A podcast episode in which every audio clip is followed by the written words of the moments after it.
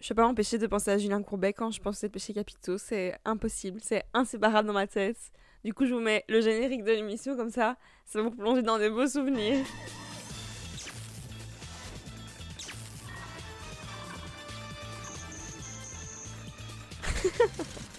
Franchement, je sais pas du tout si c'est des bons souvenirs parce que cette émission était quand même vachement angoissante.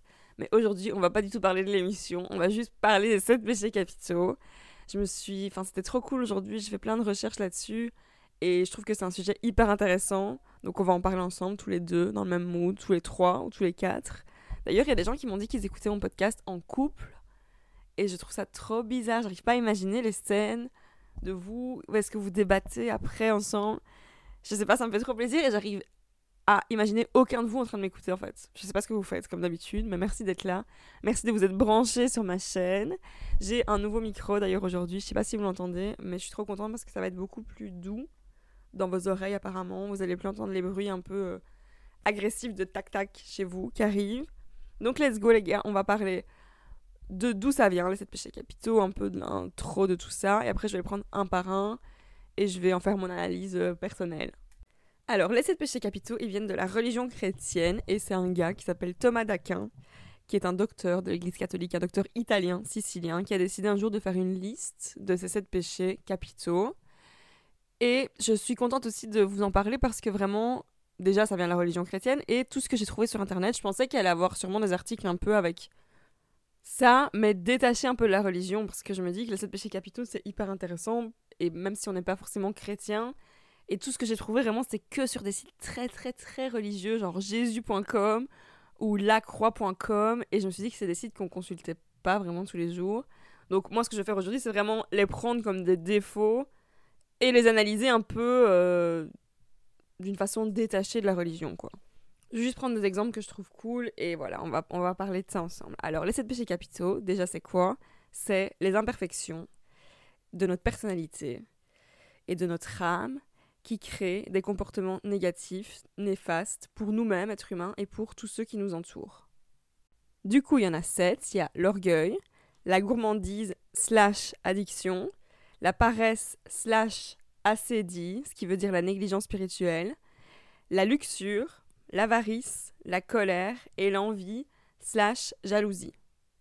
Et la solution à ça, c'est de trouver la vertu. En fait, la vertu, c'est ce point qui est exactement au milieu à l'inverse de ou une très bonne qualité ou un vice de l'autre côté qui est un excès. En fait, Aristote disait que si une très très bonne qualité est dans l'excès, elle peut devenir un vice. Vous voyez, c'est tout ou rien, dans le sens il faut juste trouver le point au milieu pour trouver l'équilibre dans la vie et dans, dans, tous les domaines. Et la vertu, ça apporte en fait l'harmonie intérieure, ce moment où tu trouves l'équilibre et tu peux développer ta beauté intérieure, ta santé psychique, euh, physique, euh, voilà, tout ce qui fait de toi un, bon être humain en bonne santé. Et faire rayonner ce qu'on appelle ton moi supérieur et pas ton moi inférieur parce que c'est quand tu trouves ce juste milieu dans tout que tu peux vivre vraiment en harmonie et trouver ta juste place dans ce monde. Et je pense que je vais faire un épisode sur les vertus parce que c'est hyper intéressant aussi. Mais pour commencer à parler après des péchés, faut que je vous explique un peu euh, comment ça marche. Mais je pense que je ferai vraiment un, thème complet là-dessus. Mais voilà, je vais vous citer une des vertus, s'appelle la tempérance.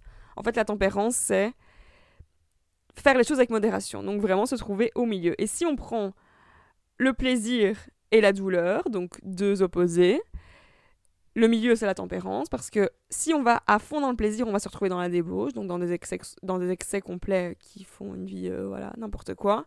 Et si on prend complètement l'inverse, on se retrouve dans l'insensibilité, en fait, dans le sens où il se passe rien. Donc le but, c'est de trouver vraiment cette tempérance, cette modération dans toute notre vie.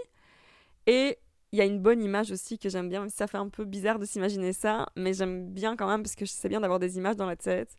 Aristote, il disait que plus tu entretiens des vices, donc plus tu vas dans le vice, plus tu les nourris, plus tu vas nourrir le mal. Genre, dans le sens, tu vas tisser une genre de toit, euh, une genre de, de cape, c'est ce qu'il disait. Et du coup, plus tu tisses cette cape de vice, plus cette cape sera grande sur toi et plus tu vas pécher. Et à l'inverse, plus tu nourris tes vertus, plus tu vas te sentir bien. Et à l'opposé, ben, vivre une vie en harmonie et à ta juste place et à ta juste valeur. Alors, on va commencer par l'orgueil parce que c'est le numéro 1, enfin c'est le déclencheur de tous les autres. En fait, si tu as de l'orgueil, tu peux déclencher enfin tu peux créer tous les autres vices parce que tu te sens tellement pas à ta place, tu te sens tellement au-dessus des autres que du coup, t'es jamais satisfait. T'es tout le temps dans un truc où tu diminues les autres pour te sentir bien. Tu peux créer de la manipulation, du jugement chez les autres. Tu peux du coup toi-même t'empêcher de faire des choses parce que t'as peur de l'échec et du coup tu te sens tout le temps ben, jamais à ta place. Tu te dis ben, je suis tellement orgueilleux, je suis tellement le meilleur qu'en fait euh, si je fais une connerie, ben je m'en voudrais.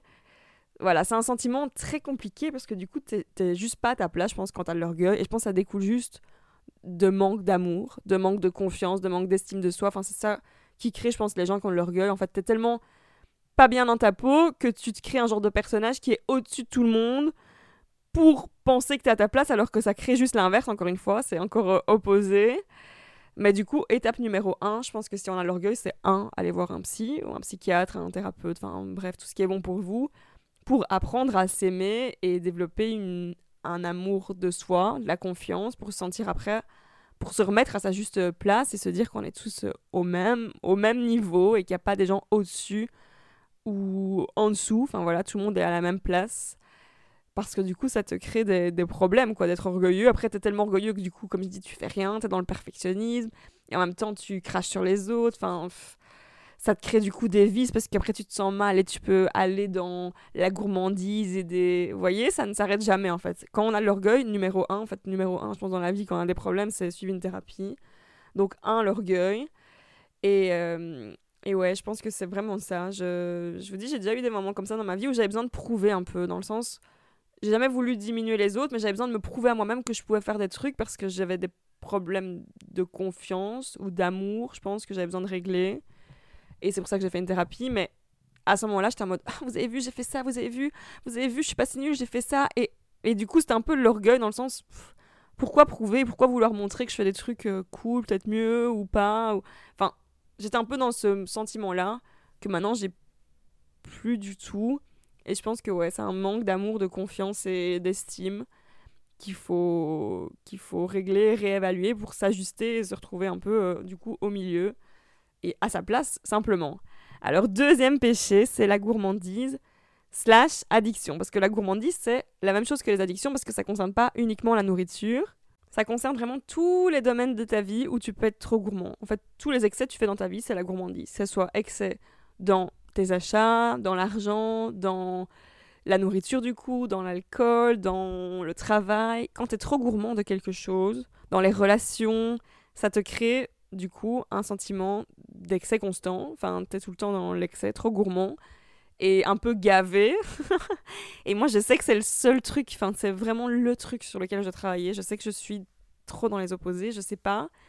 C'est tout rien, genre, ou je fais rien, je fais que travailler pendant trois mois, ou pendant un week-end, je me dis je sors, et du coup, je me sens tout le temps dans ce sentiment un peu culpabilité, coupable parce que ben je me trouve pas à ma place vous voyez je suis euh, d'un côté ou de l'autre et c'est pas la, la balance n'est pas équilibrée là-dedans et c'est pour ça que je fais ça enfin je pense que je réajuste bien en ce moment parce que j'apprends à me dire ok fais ça par semaine par jour nanana et plus sur des trois mois ou parce que là du coup je vous dis je me sens coupable et ça crée un sentiment de j'aime bien faire ça mais je vais vous expliquer c'est très bizarre parce que quand j'imagine des humains avoir ce péché, ce défaut, on va dire, de gourmand, ça me choque moins, ça me choque moins que si j'imagine dans ma tête des animaux très mignons. Je vais vous expliquer.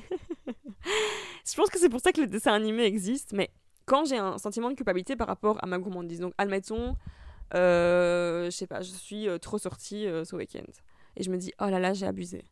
J'imagine si c'était un petit chat qui faisait ça, genre un petit chat il est là en soirée et il fume et il boit et puis il rentre chez lui genre pété.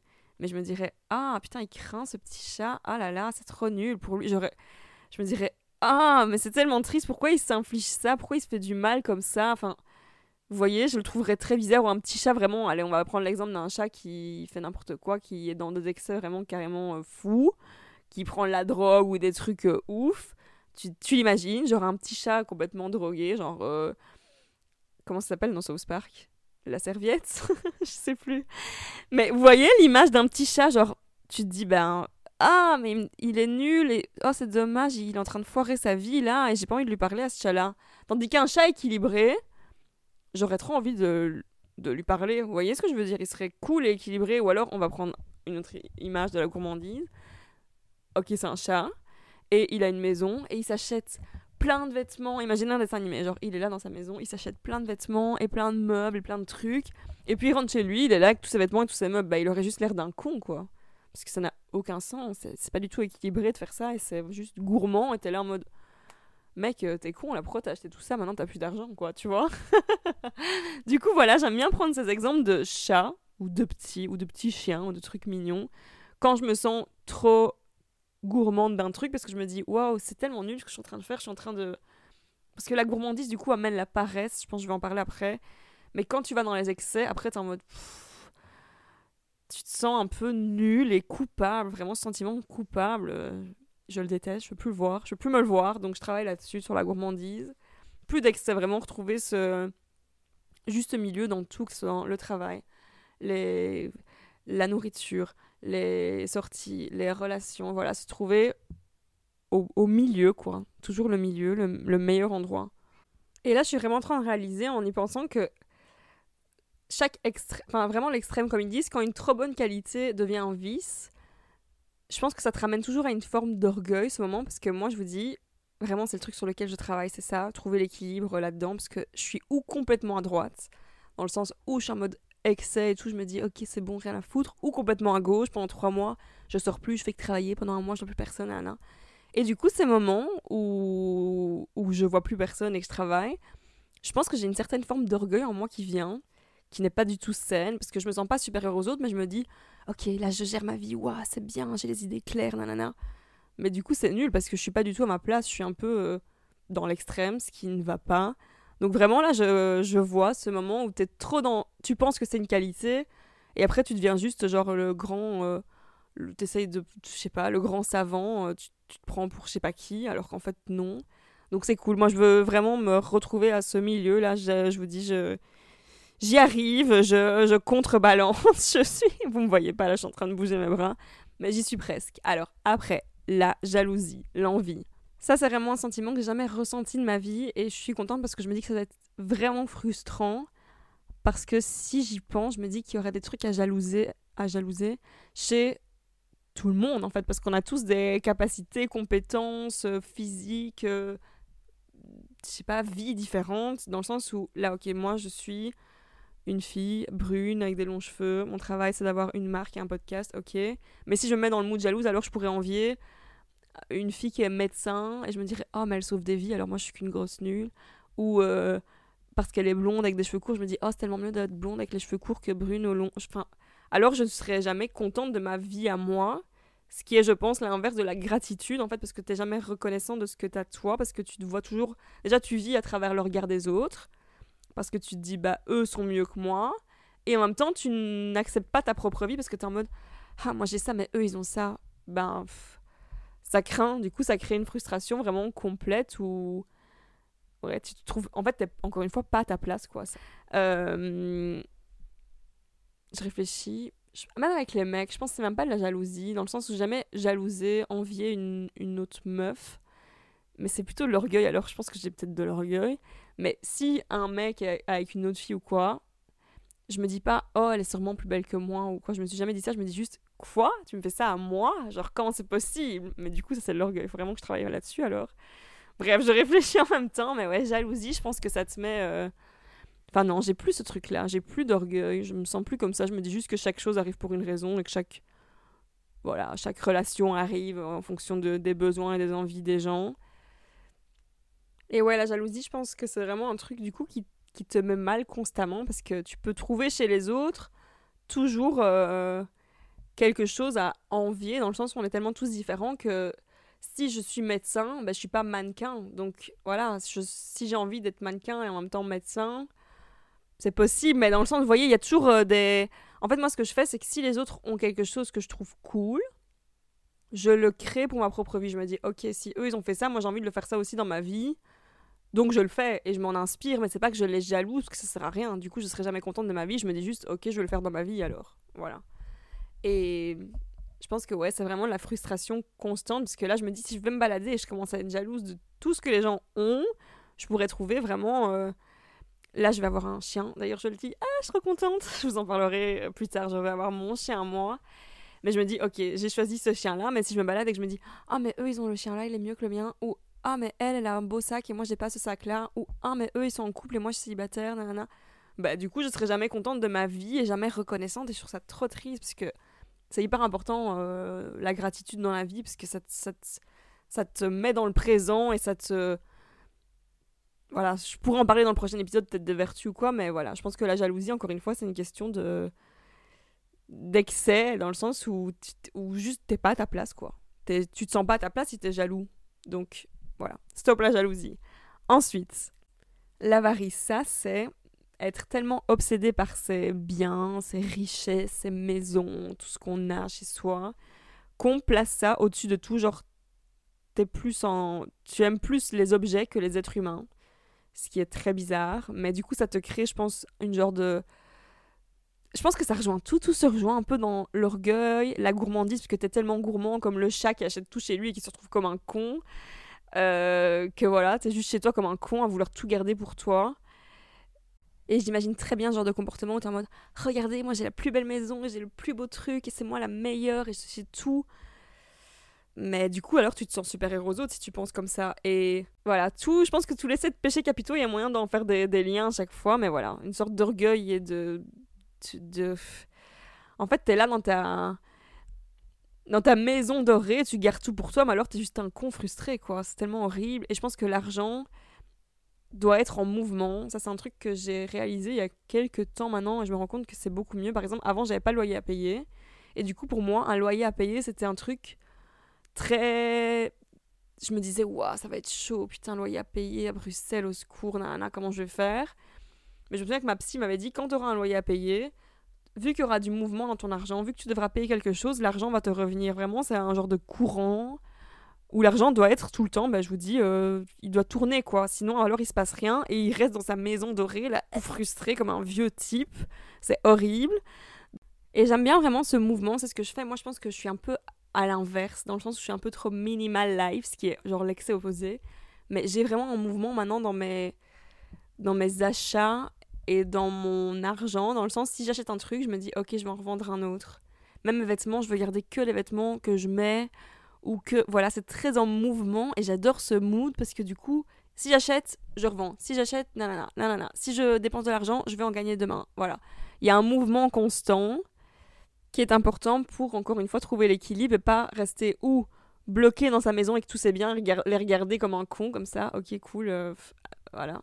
Je suis, je suis une conne ou juste euh, tout dépenser être euh, dans la folie sortie, tout dépenser, dépenses extrêmes. Encore une fois, ce point, ce point de milieu très important. Parce que si tu ne le trouves pas, je pense que tu deviens un peu euh, inconscient ou aveugle des humains qui t'entourent dans le sens où ah moi j'ai le meilleur, j'ai le plus beau carrelage, et je suis la meilleure personne et j'ai la plus belle maison du quartier. Mais du coup, alors tu parles pas aux gens parce que tu es tout le temps dans le show euh, de ce que tu as. Euh.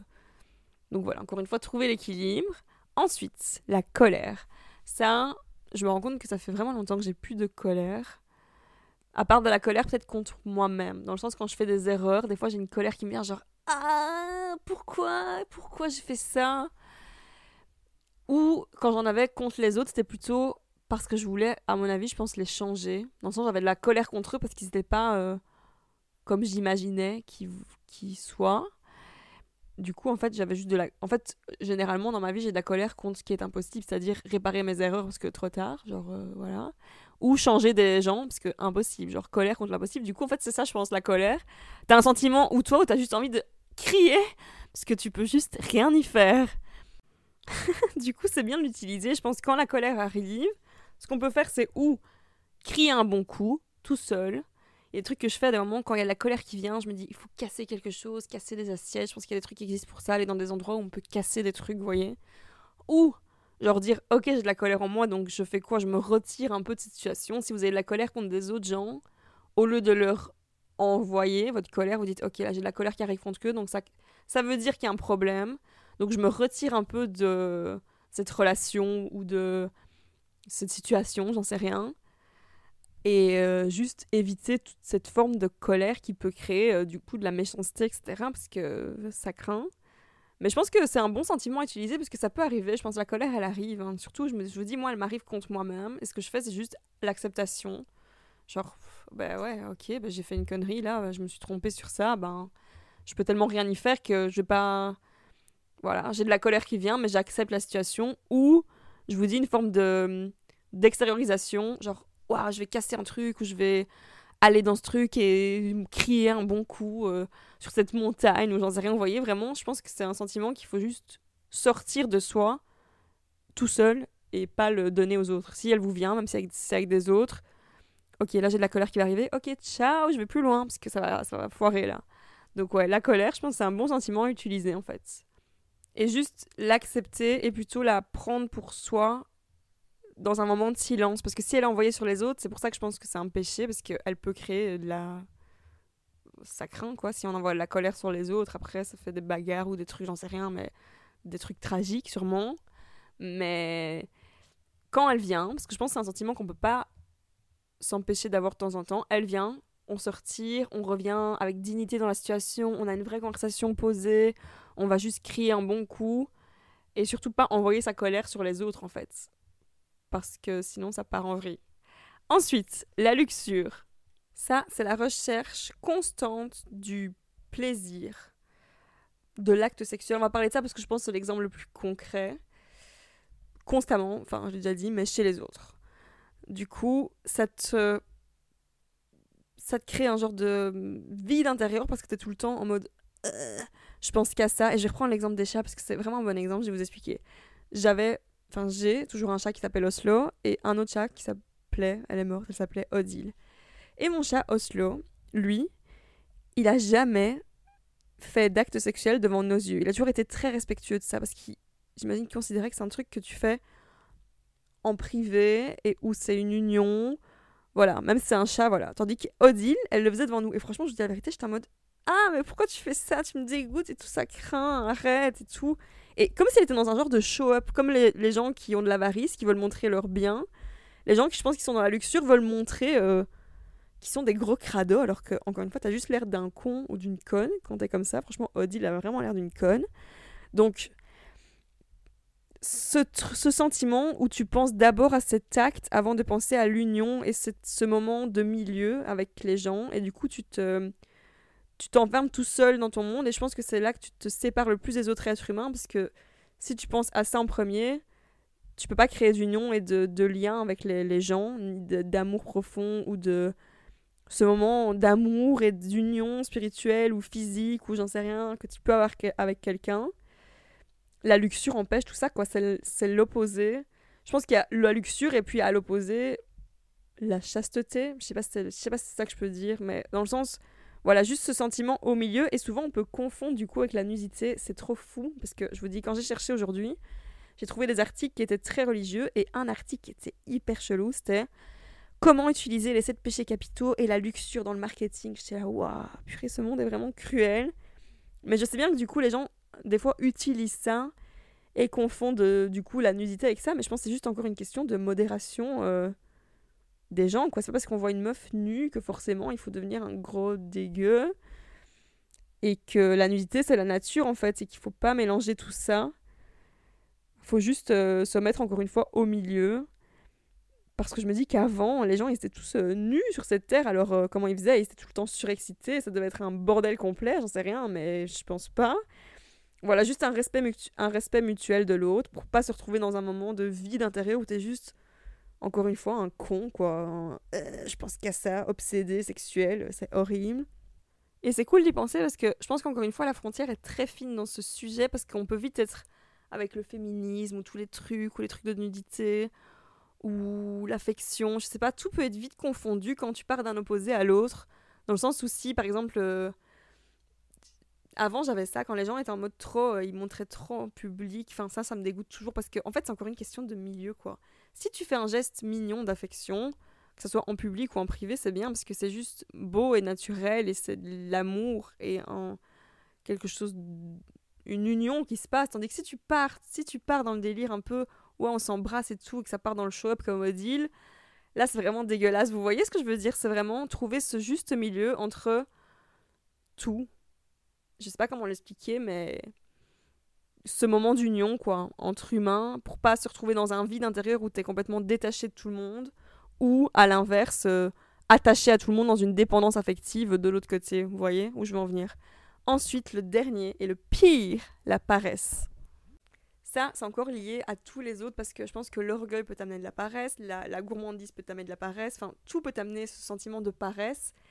Et en fait, c'est vraiment horrible parce que t'es dans une recherche de rien, dans le sens où tu veux ni qu'il se passe des trucs cool, ni des trucs mauvais, alors que c'est ça la vie. J'en ai déjà parlé dans d'autres épisodes, mais voilà. Et du coup, ce moment où t'es juste dans. où tu veux que tout soit neutre et simple, sans joie, ni douleur, ben tu te négliges parce que du coup tu vois pas ce que c'est la vie et il se passe rien quoi. Tu refuses de vivre en fait et t'es dans un ennui constant et tu fais rien et tu veux pas d'évolution dans ta vie, ni de changement, ni de développement. Enfin voilà, il se passe juste rien en fait. Et je pense que l'orgueil peut vraiment amener à ça parce que quand t'es trop orgueilleux, tu te dis, je suis tellement magnifique, je suis tellement parfait que en fait je suis pas faite pour ce monde. Moi j'avais ça à un moment où je me sentais tellement que les gens me comprenaient pas. Je me disais, mais en fait, qu'est-ce que je fous là-bas Je fais rien. Vous voyez ce sentiment où tu juste. Tu... Ah, mais c'est horrible, quoi. Alors, du coup, il se passe rien. La paresse, vraiment, ils disent que c'est le péché le plus abominable. Ben, je pense que oui, parce que. C'est le néant, quoi. Il se passe ni ouverture d'esprit, ni euh, développement. Rien. Et ça amène aussi à tous les autres. Quand t'es paresseux, après, tu peux partir dans la gourmandise et te créer des addictions ou partir dans des trucs, enfin voilà. Et là, on peut prendre l'exemple d'un humain. Je vais pas prendre l'exemple de chat parce que si j'imagine un chat qui est en train de dormir, ça hyper cute. Mais par exemple, un humain, imaginez un humain, il fait rien de sa vie. Genre, c'est le, le, film, en fait, c'est ça. Il a, il a 15 ans et jusqu'à 70 ans, il fait rien. Il est dans son lit, puis dans son canapé, et puis il va à son travail, et puis il fait rien. C'est pas vraiment un film qu'on aura envie de regarder, quoi. Donc voilà, c'est ça la paresse. En fait, il se passe rien. Donc voilà, les gars, j'espère que c'est un sujet qui vous a intéressé parce que moi, je trouve ça hyper intéressant. Je me rends compte vraiment que j'ai envie de trouver le milieu dans tout, dans toute ma vie. Et j'ai envie de me faire un peu une jauge de tout euh, pour savoir où j'en suis. Je sais que je dois travailler sur ma gourmandise. Je sais que j'avance là-dessus et que j'arrive un peu à m'équilibrer sur tous ces aspects euh, dans ma vie. je trouve ça hyper important. Et de, les voir dans ma tête, maintenant, je les ai, j'ai bien la liste. Et je vous dis, quand je pense à, par exemple, l'appareil, je pense à forcément l'orgueil où, où je fais des liens avec tout. Et du coup, ça crée un peu ce, cet équilibre à la fin quand on arrive à, lier tout ça pour juste être au milieu. À ce moment, on trouve la vertu, cette excellence morale. Dites-moi d'ailleurs si vous avez envie que j'en fasse un épisode. Je sais pas encore si je vais le faire. Je sais pas si ça pourrait vous intéresser. Donc, comme d'habitude, n'hésitez pas à m'envoyer un message sur Good Morning Bruxelles, le compte Instagram vous abonner à ma chaîne Spotify si vous avez aimé, ça me ferait trop plaisir. Me mettre des étoiles si vous avez aimé aussi, ça me ferait trop plaisir. Et vous pouvez aussi me suivre sur ma page de bijoux, c'est lucci.jewelry sur Insta, mon site lucci.jewelry.com. Merci d'avoir été là, merci d'avoir passé ce moment avec moi. Et on se retrouve mercredi prochain, les amis. Gros bisous!